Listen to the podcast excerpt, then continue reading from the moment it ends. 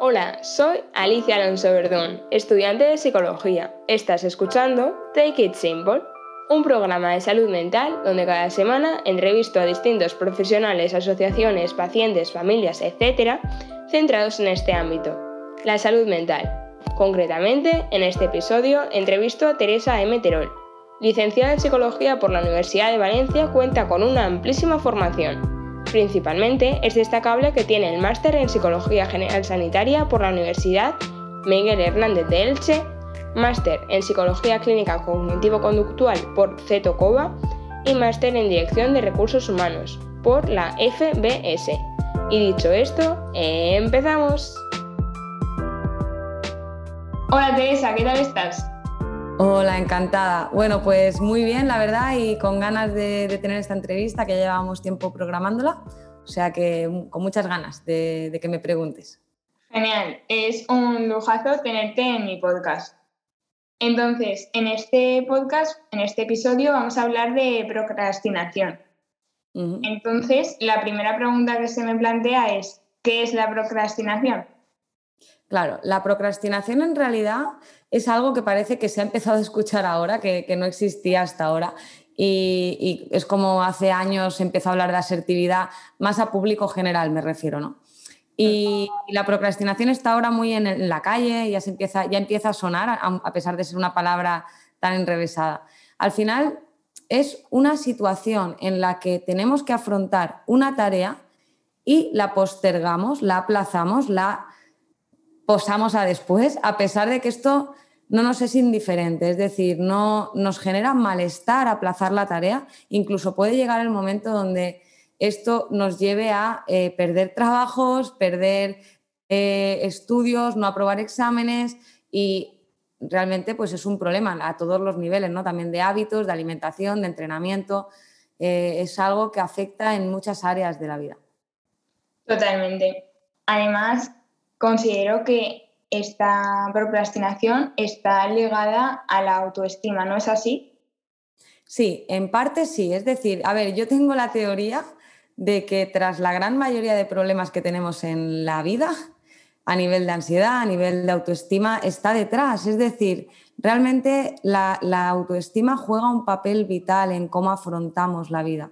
Ahora, en este caso en concreto en procrastinación, hay uno de los casos de procrastinación que es la procrastinación por expectativas, que ahí detrás sí que está la autoestima sobre todo. Es decir, no se procrastina por el mismo motivo, no todo el mundo procrastina por las mismas razones. Y aquí lo que pretendo decir es que hay distintos motivos que nos llevan a aplazar la tarea. La autoestima está tras la procrastinación por expectativas. ¿Esto qué quiere decir?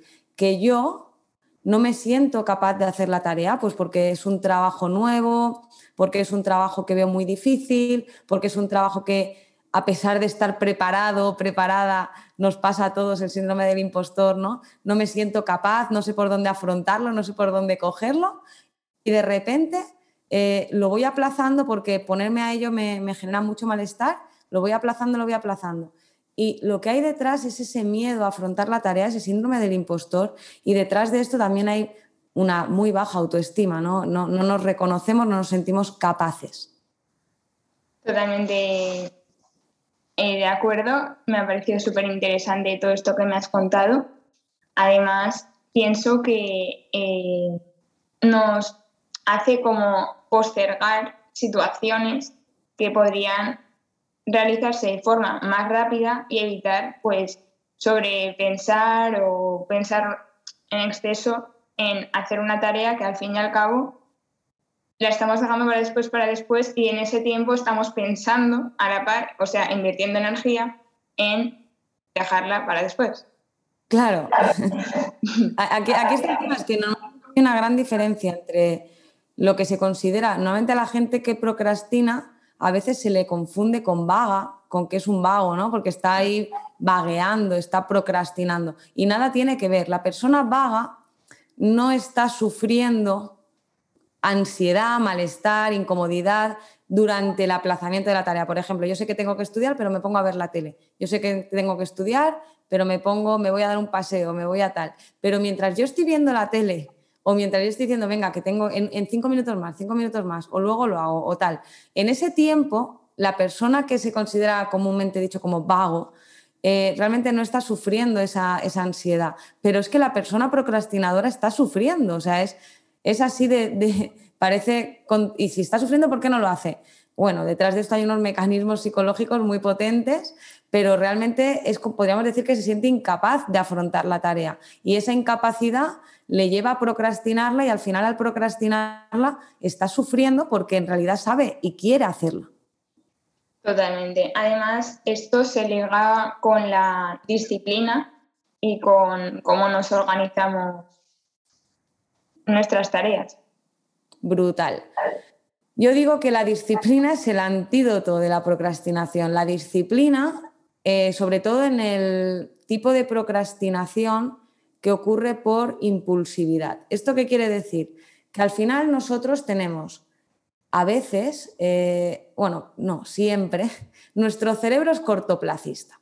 En nuestro cerebro podríamos decir que hay dos zonas una zona más emocional, una zona que se deja regir por la emoción, por lo que le apetece, por el corto plazo, por lo que, lo queremos todo ya, lo queremos todo ahora. Todo esto se potencia por una sociedad que estimula mucho este área emocional en el marketing, en, el consumo, en todo. Entonces, claro, estamos alimentando a la zona de nuestro cerebro que se deja llevar por la emoción y por el, por el corto plazo.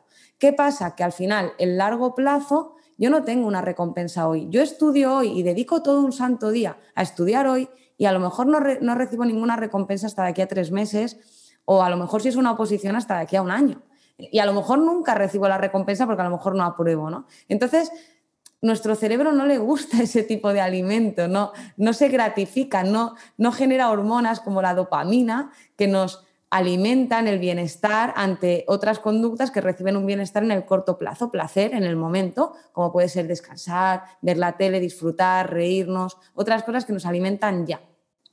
Entonces, ¿la disciplina qué es? La disciplina es todo lo contrario. La disciplina la hemos entendido mal. La disciplina la hemos entendido como que estamos mm, eh, maltratándonos, como que estamos yendo en contra de lo que queremos. La disciplina siempre me gusta imaginarla como un profesor con una batuta, con una vara, castigándote y azotándote. Venga, hazlo, hazlo, hazlo. Y tú no quiero, hazlo. Es como, no, no, no, no te equivoques. La disciplina es que tú quieres hacer algo y aplicas disciplina. ¿Qué es disciplina? Priorizar el largo plazo, alimentar tu corteza prefrontal, tu zona humana, no animal, para empezar a dirigir tu conducta hacia las cosas que quieres, hacia tus propósitos, hacia tu voluntad, hacia lo que realmente te va a llevar a un sitio donde merece la pena estar. Y desde ahí aplicas disciplina, aplicas aplazar el beneficio a después con tal de que eso te dirige hacia donde quieres ir a pesar de no recibir gustito en el presente. Totalmente. Como has comentado, vivimos en la sociedad en la que todo lo tenemos a golpe de clic. Si queremos cualquier cosa de cualquier ámbito, la tenemos a golpe de clic y mismamente con cualquier aplicación. Y además, eh, bueno, es sumamente importante, como has comentado, el desarrollo de la fuerza de voluntad y la postergación, bueno, la postergación o tener em, beneficios, digamos, a largo plazo. Ir cultivando actividades eh, o acciones en nuestro día a día, o sea, en el momento presente, para que nos vayan a llevar a a ese objetivo o meta final en el largo plazo. Entonces, eh, esto comentado ya, pues me gustaría pasar a que nos desarrollaras un poco la procrastinación vista desde el enfoque del estoicismo.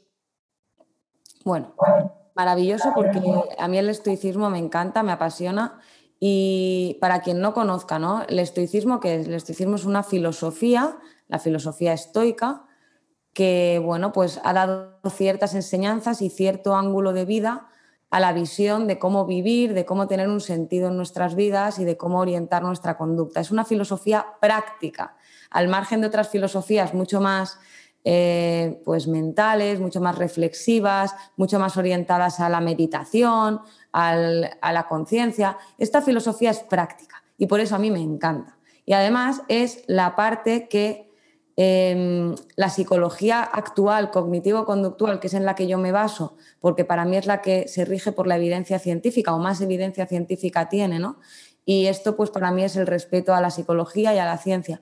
Pues toda la psicología cognitivo-conductual, en sus orígenes, nace de ideas estoicas, nace de la filosofía estoica.